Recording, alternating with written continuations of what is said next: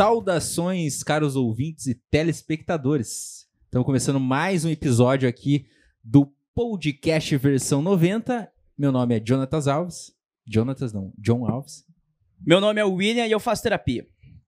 Você viu que eu já errei meu nome. Você acha que eu É, preciso fazer começou terapia? bem, né? A gente tá com um doutor aqui, pelo amor de Deus, Joe. E, e- e hoje o nosso entrevistado, entrevistado aqui é o psicólogo Fernando. Seja bem-vindo, Fernando. Muito obrigado pelo convite, pessoal. Estou muito satisfeito de estar na presença do Will e do John aqui. A gente tá feliz, cara. Bastante. E antes, antes da gente dar início ao nosso bate-papo, meu celular está com som. Aí. É, vamos falar dos nossos patrocinadores. Importante.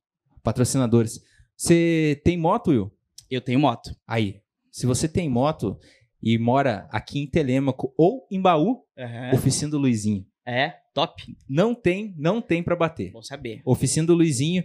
Esse dia eu vi um vídeo, a moto tava depenada, passou lá, a moto ficou zero. Ele lida com restauração. Restauração, manutenção, o que você precisar pra moto, Oficina do Luizinho no Embaú. Aí, ó. Maravilhoso. Segue no Instagram, Oficina do Luizinho, e se você precisar de alguma coisa pra manutenção de moto, restauração, Oficina do Luizinho Legal. no Embaú.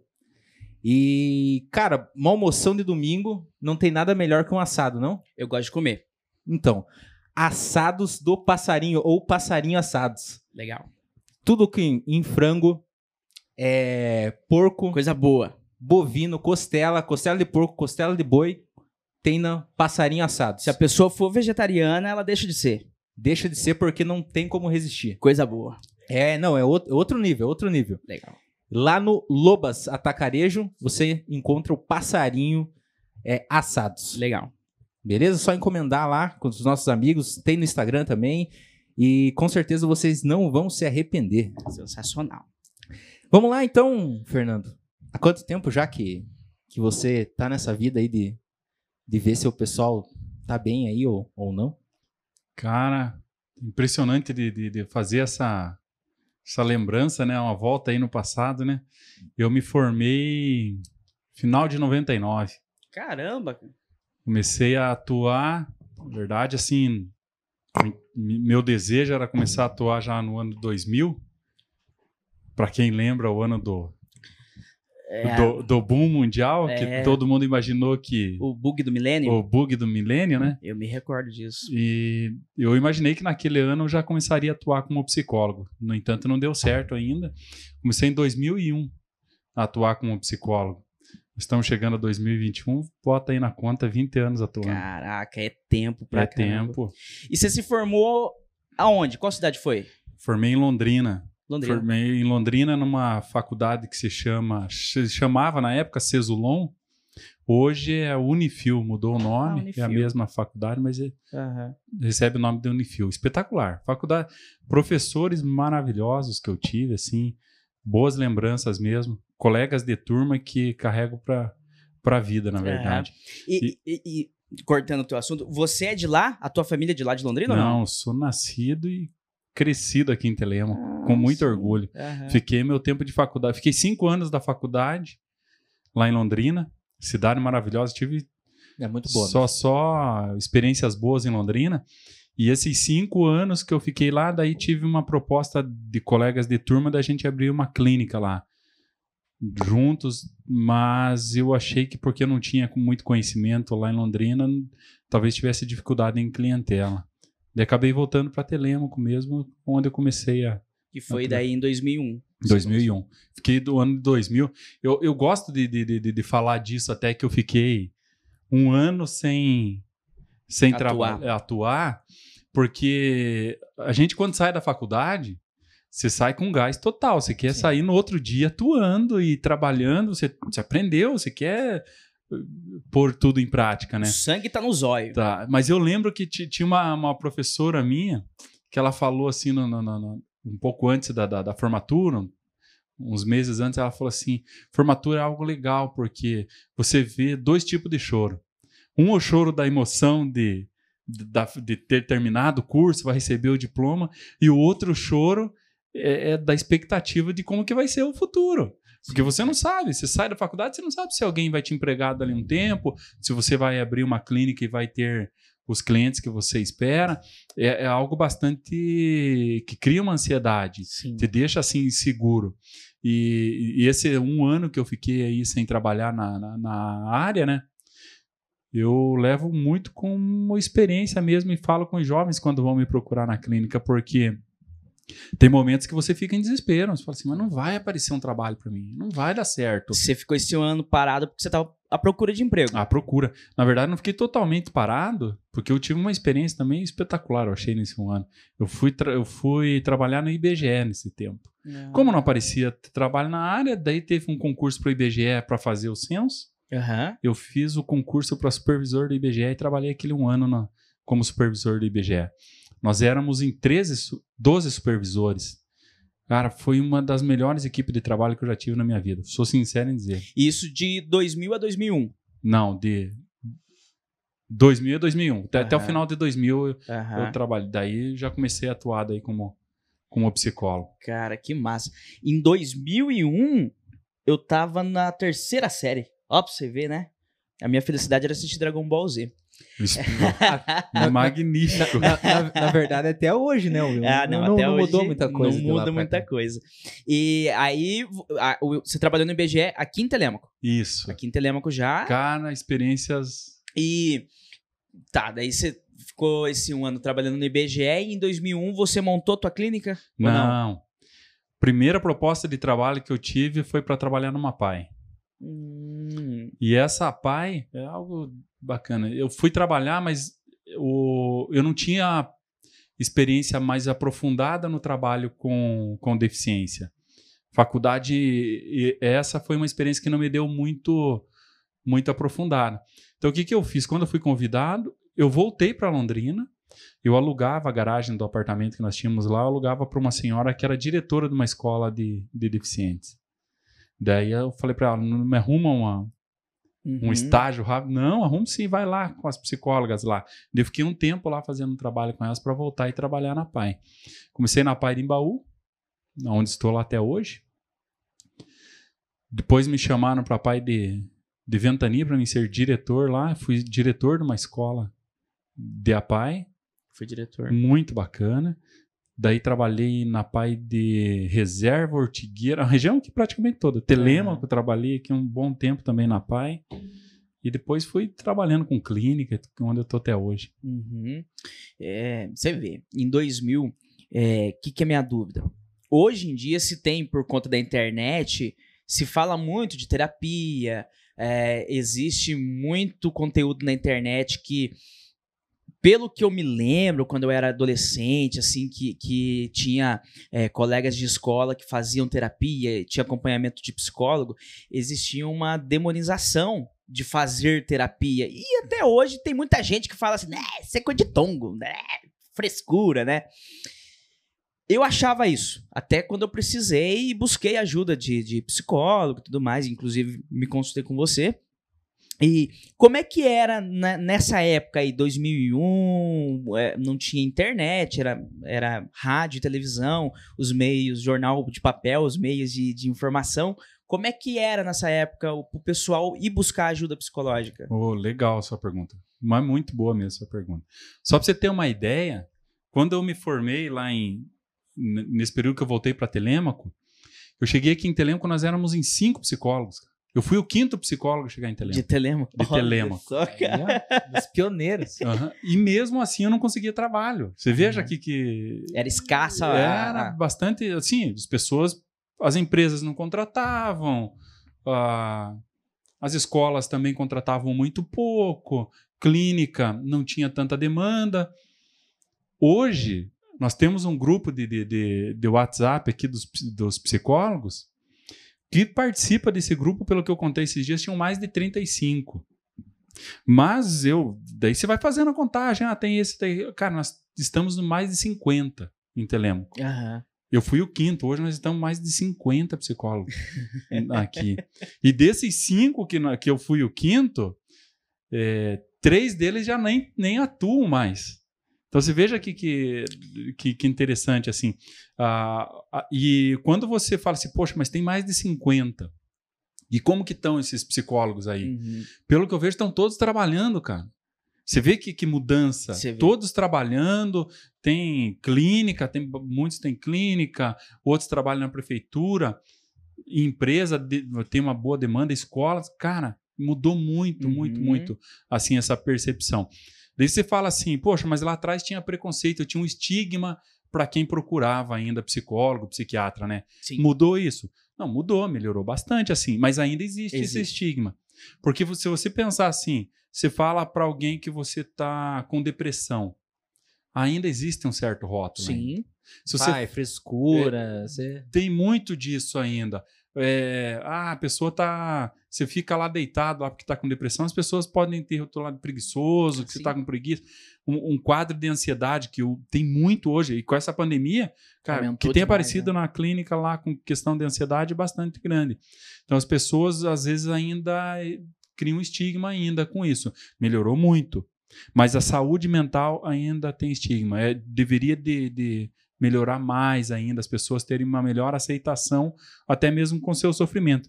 Eu até esses dias eu falei com um grupo de professores e estava falando para eles o seguinte: é, quando a gente tem um, um, um problema desse de ordem emocional, é, procurar o profissional, melhor opção. Mas quando você ainda não foi procurar o profissional, se você tiver pelo menos uma pessoa com quem você possa compartilhar do teu sofrimento, que você possa estar falando disso, já te ajuda muito. É, as pessoas precisam dar mais abertura para ser ouvida, porque a gente quando é ouvido melhora já as condições de saúde mental, emocional. Eu- é, de fato. Porém, às vezes as- a pessoa que tá com depressão ou tá com ansiedade, ela não sabe que tá tendo isso, né? Como que você. Como que identifica isso? Como é que uma pessoa que tá, so- tá. Lógico, tem angústia na maioria dos casos, existe angústia, existe. é, por exemplo, eu não quero. Eu não aguento ficar em casa, ou não consigo ir pro meu trabalho, não quero ficar em casa porque eu não quero trabalhar, lá me faz mal. Como que é, a pessoa começa a detectar que, que vai precisar de uma ajuda profissional? Tem meio de saber isso? Tem, tem. Nós falamos assim, eu gosto sempre de falar para meus clientes, Will, assim, a psicoterapia não é apenas para quando você está no sofrimento. A psicoterapia deve, deve de ser e, e é um, um ideal é que você vá para se conhecer mesmo, para se autoconhecer. Quando você começa a ter esse conhecimento, esse autoconhecimento, você identifica muitas questões mesmo sua que você mesmo vai mudando ou vai, vai se adaptando. Mas quando a gente está num quadro de, de algum transtorno emocional, é muito comum de você ver uma tristeza profunda, que a pessoa tem que estar atenta, é, uma ansiedade. Daí, quando a gente fala de ansiedade, o que, que vem a, a caracterizar? Dores no peito, alguns têm suores na nas mãos, o- alguns até queda de cabelo. Tem muitos que têm queda de cabelo com, com tudo isso. Então, existem sinais? Existem. As pessoas têm que estar atento. É, esse sufocamento que algumas pessoas têm. Cara, hoje, se nós formos falar de porcentagem que a- de, de alguns transtornos, a gente acaba vendo que a maioria da população possivelmente tem algum transtorno alguma coisa. emocional. Se você for pensar, depressão mesmo, 10% da, da, da, da população mundial é caracterizada com algum quadro de, de, de- de depressão. Possivelmente o que os estudos dizem, e as evidências científicas dizem que isso vai aumentar mais ainda. Você pega quadro de ansiedade aí, em torno de uns 3%. É, um toque, transtorno obsessivo compulsivo, em torno de 2%. Uma deficiência, ou- ou que seja ela intelectual, física, auditiva, em torno de 15% da população com algum tipo de deficiência Uhum. de deficiência é, intelectual em torno de 4 a 5%. Então você vai somando isso, É. o autismo, que tá- tá- a gente fala bastante hoje porque está sendo muito melhor diagnosticado e tem bastante autismo aí, é, é em torno de. Tavam, estavam falando as evidências, os estudos aí, de uma criança para cada. uma pessoa para cada 57. Caramba, é, é, é muito, É um né? número alto. É um número alto. Então você vai vendo assim que é, tem muito o, pessoas com algum sofrimento emocional.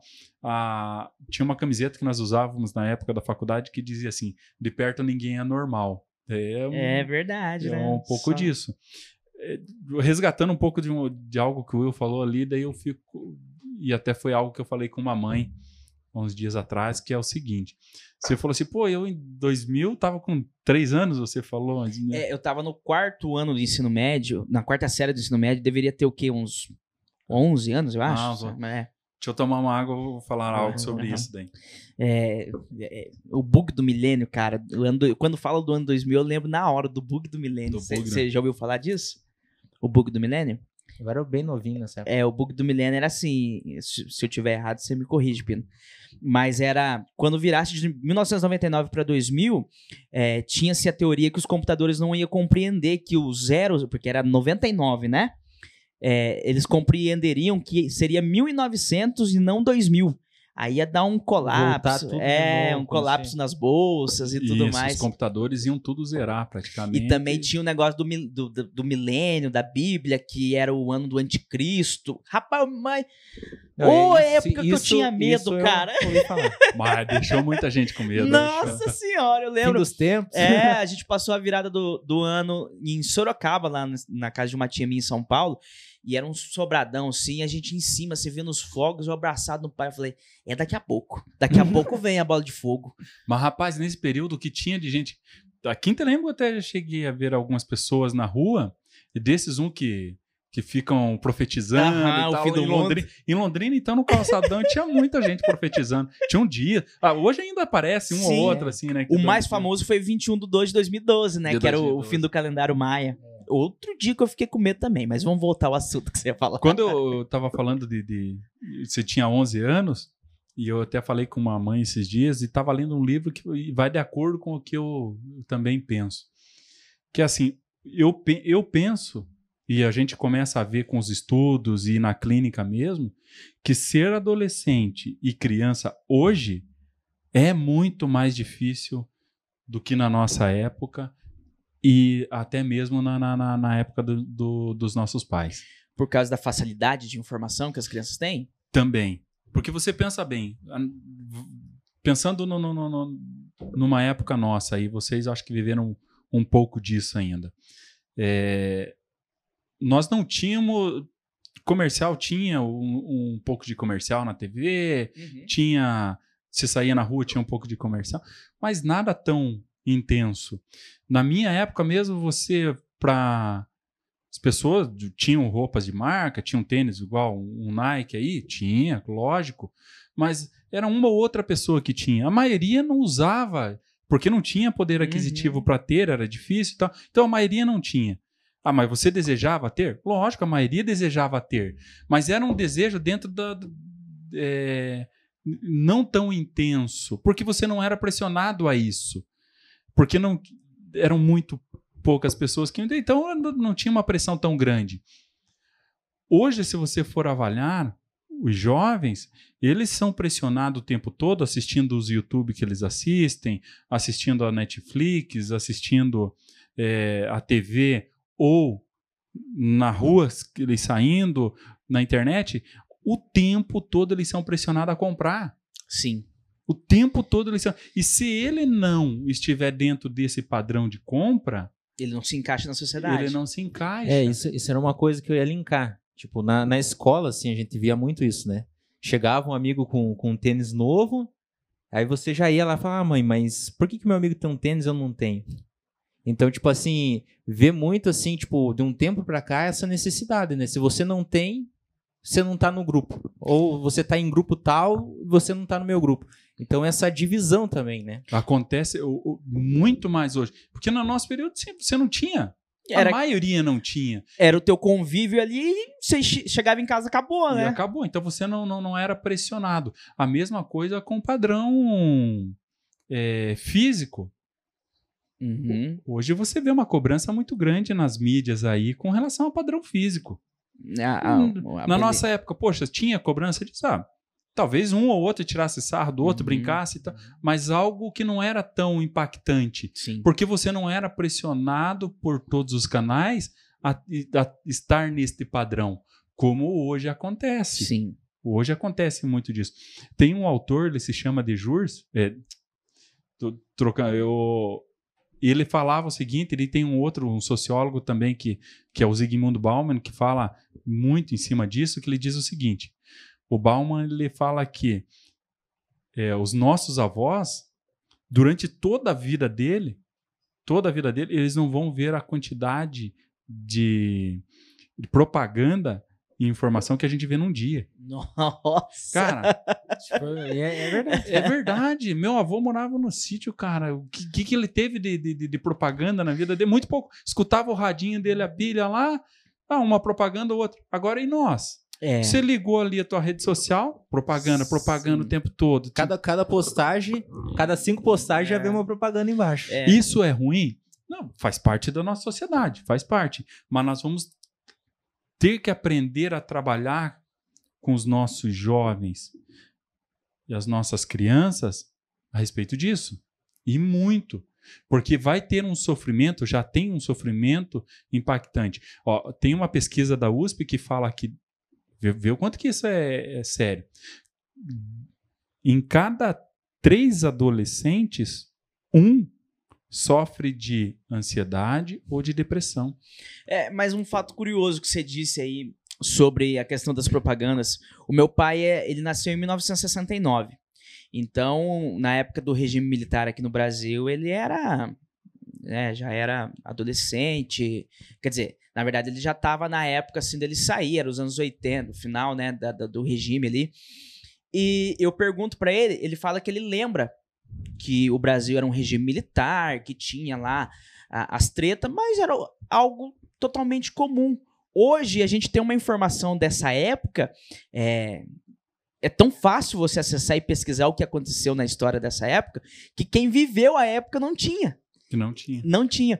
E, então, assim, é, o tempo passado é diferente. E eu acredito que isso da, da questão das propagandas, de você ter. Se você não tem um iPhone 12, você não, não tá. Não pode se encaixar na sociedade. Porque é, fim do ano agora lançou o PlayStation 5. E eu sou um cara que joga videogame, gosto dessas coisas, jogo no computador e tal. E quando lançou, eu comecei a ver muita postagem do pessoal recebendo o PlayStation 5. Falei, puta que pariu, eu preciso comprar um PlayStation 5 pra mim, cara.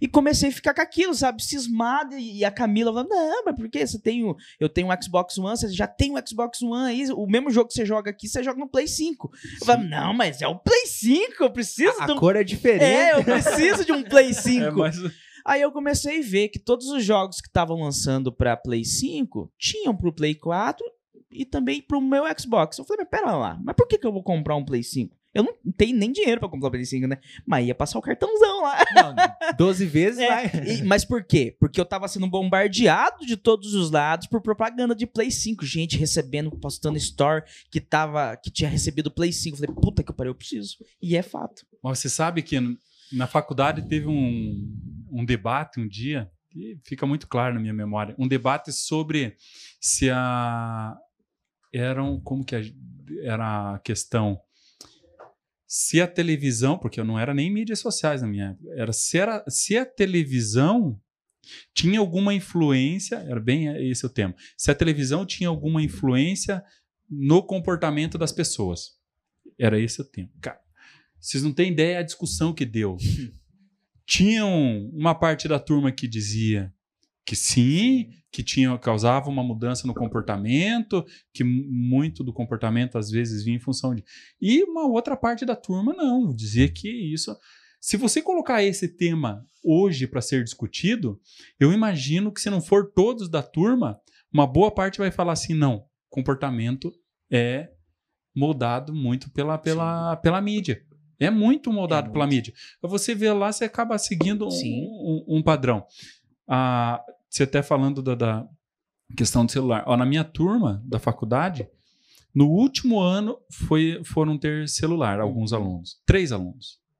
Aquele celular que todo mundo fala, o tijolão, né? Só recebia ligação. Porque era muito caro, muito caro fazer, fazer a ligação. ligação. Então só tinham três. A- a- virava piada na turma, aqueles três que tinham. Você falava assim um com o outro assim: Oxe, por que, que esses três têm celular? O que, que eles querem? Só pra carregar, porque daí você carrega, não sei se vocês lembram, você carregava do lado Na cinta, na né? cinta, assim, do pra lado, mostrar, pra né? mostrar. Por que, que só pra ficar se mostrando aqui era meio. Ou como dizia, se amostrar, né? Se Eles querem só amostrar. se amostrar. Eu não- ninguém não tocava nunca aquilo Mas lá, né? Mas a, é a pessoa ficava. Hoje, quem não tem celular? É Quem estranho, né? Computador mesmo na turma. Também tinha uns dois ou três do computador na turma lá. E a gente não via necessidade de ter computador. Você ia lá na biblioteca, Tinha buscava, tudo. tinha que ter várias indicações de livro, então você pegava uns quatro, cinco para fazer teu trabalho lá, fazia as, as citações do livro lá. E, boa, hoje você não, Não eu- faz nada. Hoje todo mundo vai para o computador, na internet e tudo. Então é uma mudança gigante em muito pouco tempo Uhum. em muito pouco tempo. E para você se adaptar a, a tudo isso, é, cria, cria uma, uma ansiedade, uma Você angústia. gasta né? muita energia. Muita energia.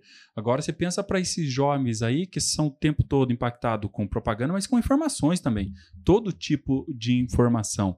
Ah, tem algo também que na nossa, no nosso tempo, e, e não, eu entendo que, que é diferente, mas que faz um. É, é interessante de comentar. Provavelmente parte dos brinquedos que vocês tiveram, assim como eu, muitos foram construídos. Sim. Eu, na minha época, andei de carrinho de rolimã. Você, você tinha que construir teu carrinho de rolimã. A gente soltava a pipa, você tinha que fazer tua pipa, teu bidê. Na E, época e a, e tinha a melhor bidê. experiência era você ir fazer. Você ir fazer. A minha você, pipa. É. você brincava na rua, você tinha um espaço. Jogava a bola. É. Hoje, as crianças, os jovens não têm espaço. Porque como que ele vai brincar na rua? Não pode, não tem. Carro perigoso, pa- né? É perigoso, carro passando todo o tempo, a criminalidade aumentou muito. Então é inseguro. É, é muito inseguro mesmo. E eles não, não têm essa possibilidade, então, dessa autonomia até mesmo para fazer, para construir. Eles acabam ficando um pouco na dependência de um adulto que possa estar sempre Em auxiliando cima ali, né, pra cuidar. Cria impacto na, na, na, na, na vida deles? Ah, cria. Por isso eu digo para vocês assim que eu entendo, e no livro que eu estava, estava lendo, da Montessori, ela dizia isso, que hoje esses, essas crianças, esses adolescentes, eu entendo que há um sofrimento muito maior do que nós vivenciamos. Uhum. E isso você vê pelas estatísticas, traz muito isso mesmo, de quantos crianças e adolescentes com, com ansiedade e depressão. É, cara, é uma loucura. Vamos pra pergunta, Joe? Dá pra ir, né? É? Já, já, já vamos achando uns temas aí É. e linkando o nosso E linkando a conversa. Mas é, é, é troço doido. Hoje em dia tá muito esquisito.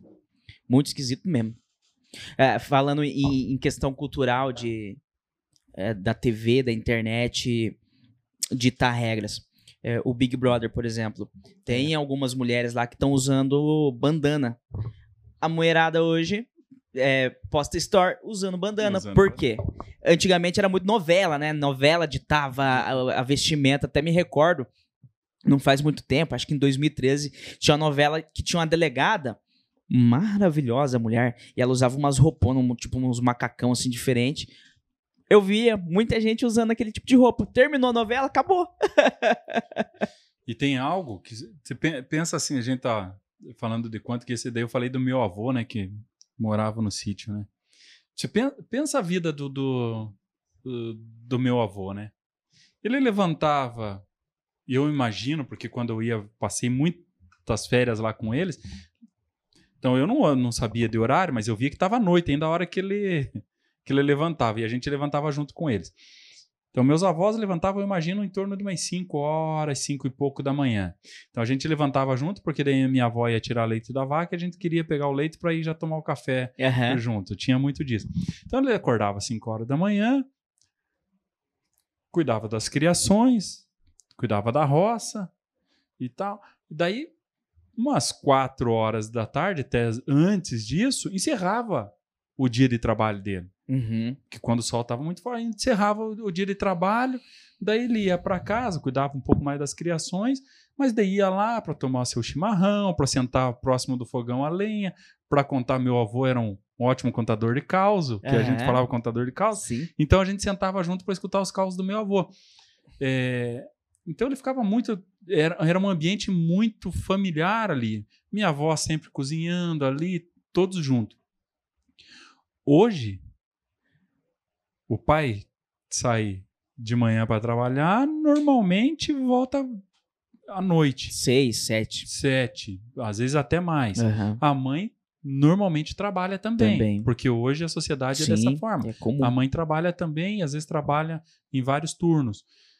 Essa criança, ou ela fica na escola, fica um babá, ou fica Com os com avós, os né? avós, que acontece muito disso. Uhum. Mas aquele ambiente familiar de praticamente todo mundo junto ali, compartilhando todo esse ambiente de conversa, Já é mais raro, né? já é mais raro.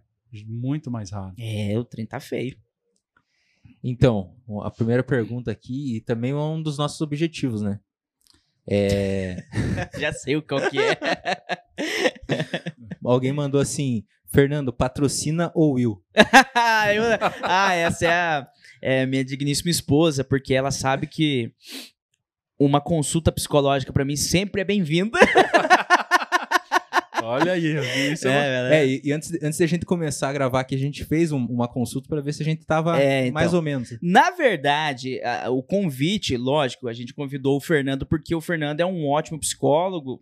Hum, Disso a gente não tem dúvida. Mas também pra gente fazer uma terapia, né, Joe? Lógico. Na faixa. Na faixa.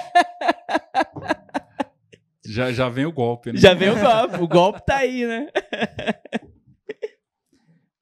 Vamos ver se. Deixa eu ver se eu consigo abrir aqui também o meu. Aí eu vou te ajudando aqui, intercalando. Ó, aqui tem um- alguém que perguntou assim: Você acha que é preciso ir no psicólogo apenas quando estiver, estiver algo errado?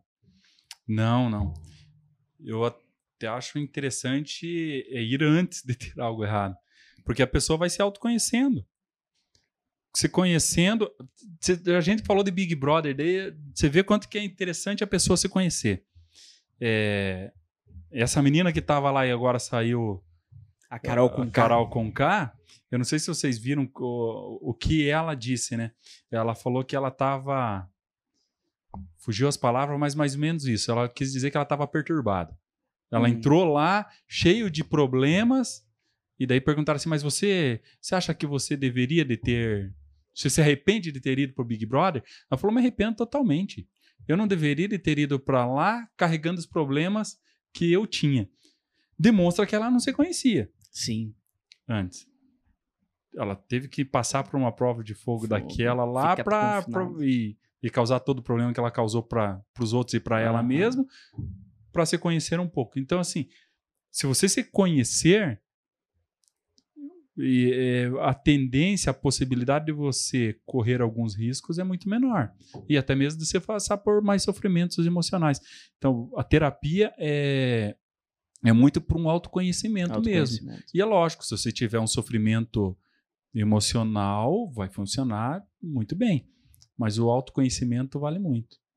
Sensacional. Uma outra pergunta aqui: Como diferenciar a depressão da tristeza? Então, a tristeza, é legal essa pergunta assim, né? Porque a tristeza, todos nós temos momentos de, de, de, de tristeza. Ou seja, por uma perda que a gente tenha, seja de uma pessoa querida, ou até mesmo de, de algum objeto, ou de um trabalho, qualquer perda, traz algum sofrimento para nós, traz tristeza.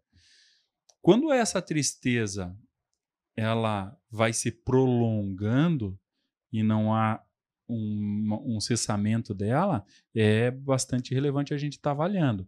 E assim, o, na depressão, ela é essa tristeza é bastante profunda e muitas vezes ela não tem uma razão específica. A pessoa não consegue. Mas por que, que você está triste? A pessoa não consegue nem Sabe. identificar o motivo da tristeza.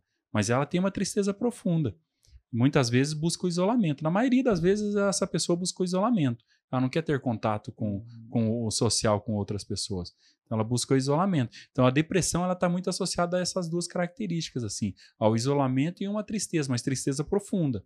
Diferente daquela tristeza passageira, ou que não seja passageira, mas que, você, que não te impede de realizar, um, de levar uma vida, vamos dizer, normal. por exemplo, a perda de um familiar ou algum acontecimento, né? Tipo, vai, você vai ficar triste algum tempo, mas logo Vai vai Sim. normal. voltar à normalidade. né? O que eu vejo muito que o pessoal busca é sempre a felicidade plena. Eu acredito que isso não exista.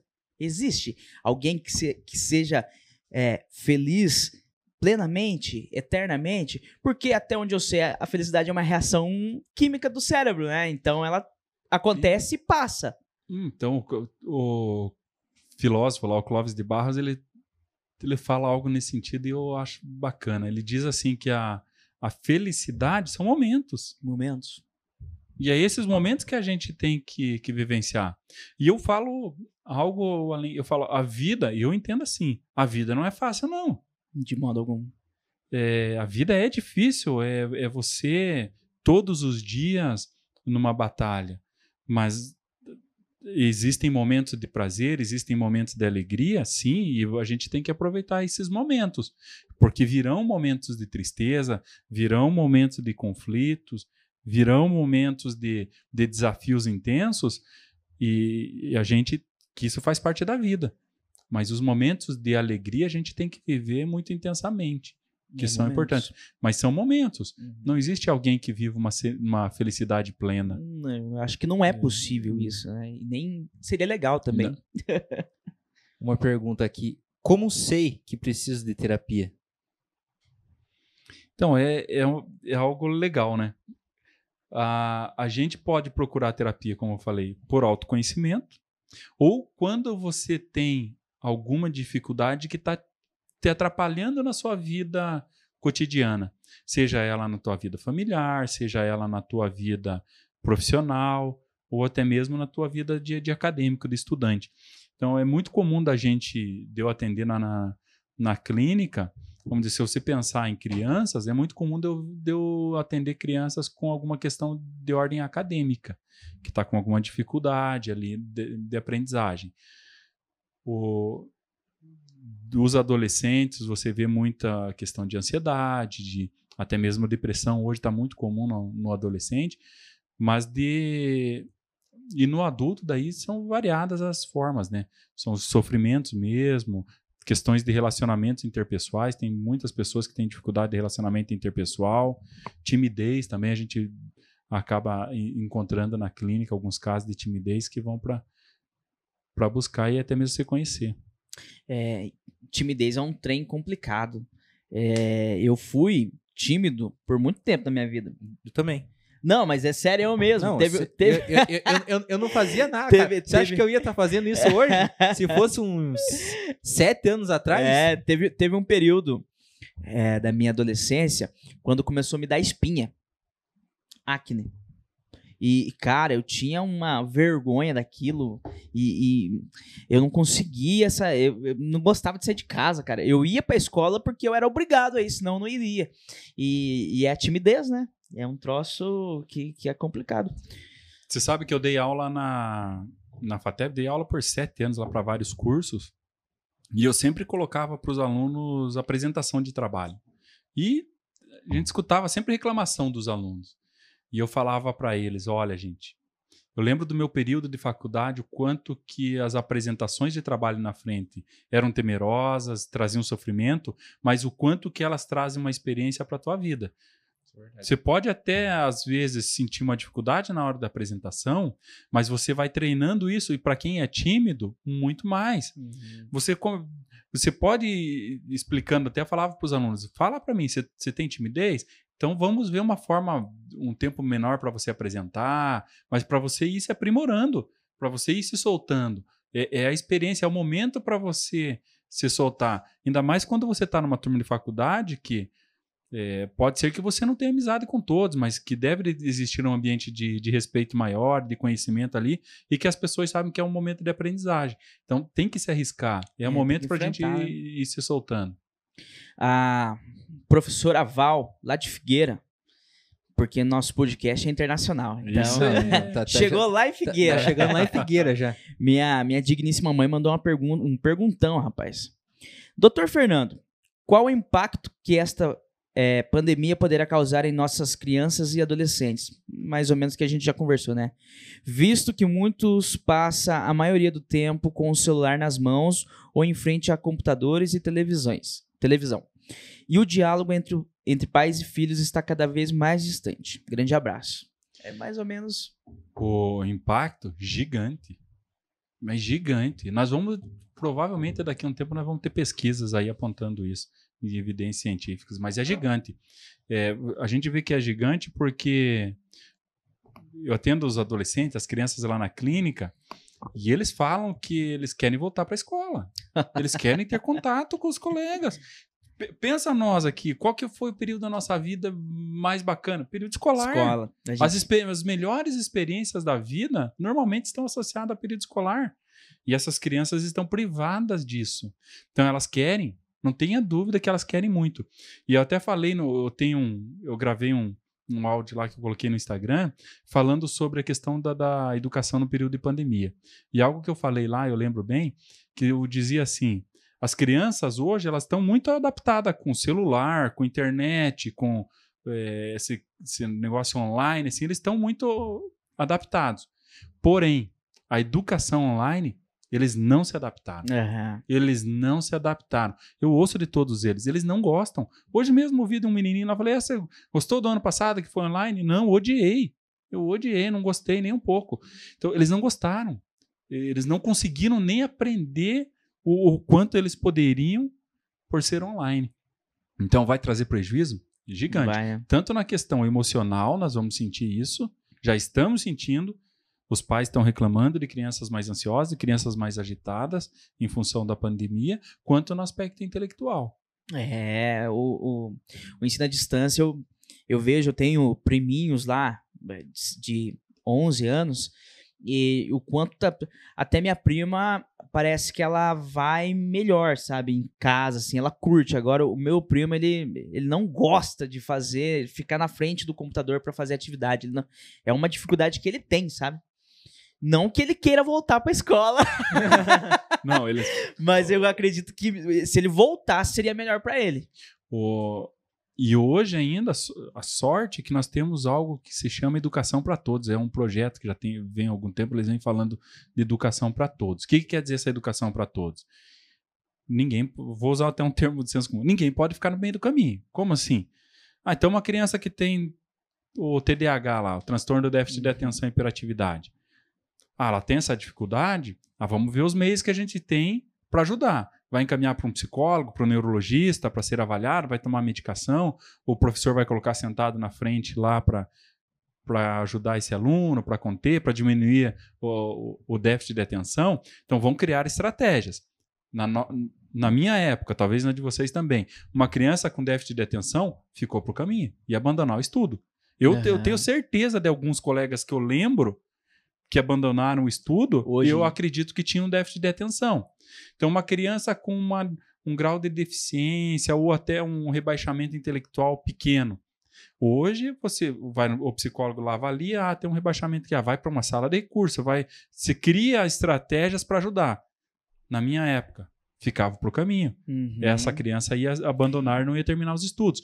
Hoje, então, o estudo, assim, sendo uma educação para todos, você tenta atender a todos mesmo. Lógico que ainda não é o essencial, mas é muito melhor do que aquele período. Então, se, na- se nós tivéssemos aqueles alunos hoje, já teriam ficado muitos para. É. Tem mais pergunta aí, Joe? Não, é isso. Eu me, é, voltando à questão dos. Eu me recordo que tinha um, um, um menino que estudava comigo e ele tinha bastante dificuldade de aprendizado. O que aconteceu? Eles é, mudaram ele e ele foi estudar num colégio para crianças especiais. Acho que era, era pai, se eu não me engano. Provavelmente. É, só que tinha assim uma ele tinha uma dificuldade de aprendizado, mas não era num nível assim que precisasse ir para uma escola é, de crianças especiais. E eu me recordo que que quando ele foi, ele sofreu, sofreu. Também tinha as piadinhas, porque o- eu lembro que o colégio era próximo da onde a gente estudava. Então tinha as piadinhas dele estar estudando lá e tudo mais. Hoje eu não, não vejo mais ele, mas até alguns anos atrás que eu fiquei sabendo dele, ele não, não tinha se formado bem, assim, meio que até hoje depende da família dele para sobreviver, sabe? Não sei se influenciou na, na, na formação. Na formação, né? É. Pode ser. É. A mente é algo incrível, né? É Fernando? espetacular. A mente é massa É demais. espetacular. E assim, com os estudos, hoje a gente tem muito mais estudo assim relacionados à mente mesmo. E estudos neurológicos aí, sempre aprofundando, a gente vai conhecer muito mais ainda da, É. do nosso cérebro, da nossa mente, da nossa capacidade aí. Eu quero viver ao ponto de conseguir mover as coisas com a mente. Você já consegue, Fernando? Seria espetacular, Seria né? espetacular. Se tiver um imã, dá certo. Eu quero viver até o ponto, sabe do quê? É. De ver um- uma nave espacial encontrando vida Puta fora. que- Aí você falou um negócio que é meu sonho, cara. Eu, eu vou achar isso muito ah, legal. eu não vejo a hora disso acontecer e eu acredito que não vai demorar, não, viu? Se Porque- depender de você, É, eu não acredito que eles estejam aqui. Mas que deve ter, deve ter, não é possível, né? Eu acho que tem. Tem. Tem sim, não é possível. Então, antes da gente finalizar realmente o papo, queremos agradecer aos nossos patrocinadores. Claro, mais uma A vez. oficina do Luizinho lá no Embaú precisou mexer com moto, restauração, manutenção, oficina do Luizinho. E aquele assado no domingo, aquele frango, aquela costelinha de porco, Top. de boi, Coisa É boa. Passarinho assados lá no Lobas. É isso e aí. também agradecer a galera da AS Sonorização, essa empresa de som fantástica aí. Estamos nesse ambiente aqui top. Agradecer eles aí por todo o apoio. Quer passar teu arroba? É isso que eu ia falar. Se alguém quiser consultar Ah. com o Fernando, Legal. É, vai ser arroba Fernando Psicólogo. É, depois a gente coloca lá na descrição. né? colocamos também aqui. Aham. E é isso aí, meu irmão. Queria agradecer você. O papo, o papo inteligente. Tá acima do nosso É. nível, né, Joe? Ah, não- Que- quem, quem viu o primeiro episódio é, lá, só cara? bobeira, né? Veio pra um papo desse aqui sensacional. Agradeço vocês o convite. Ô, tamo junto. Vai ter a próxima tomando uma cervejinha. Com- Isso é muito bom. Sucesso pra vocês. Valeu. Muito obrigado, obrigado pela presença. E não se esqueça de se inscrever no canal, ativar o sininho, Segue deixar o like. E o link do Apoia-se tá na descrição. É Valeu, galera. Valeu. Até mais.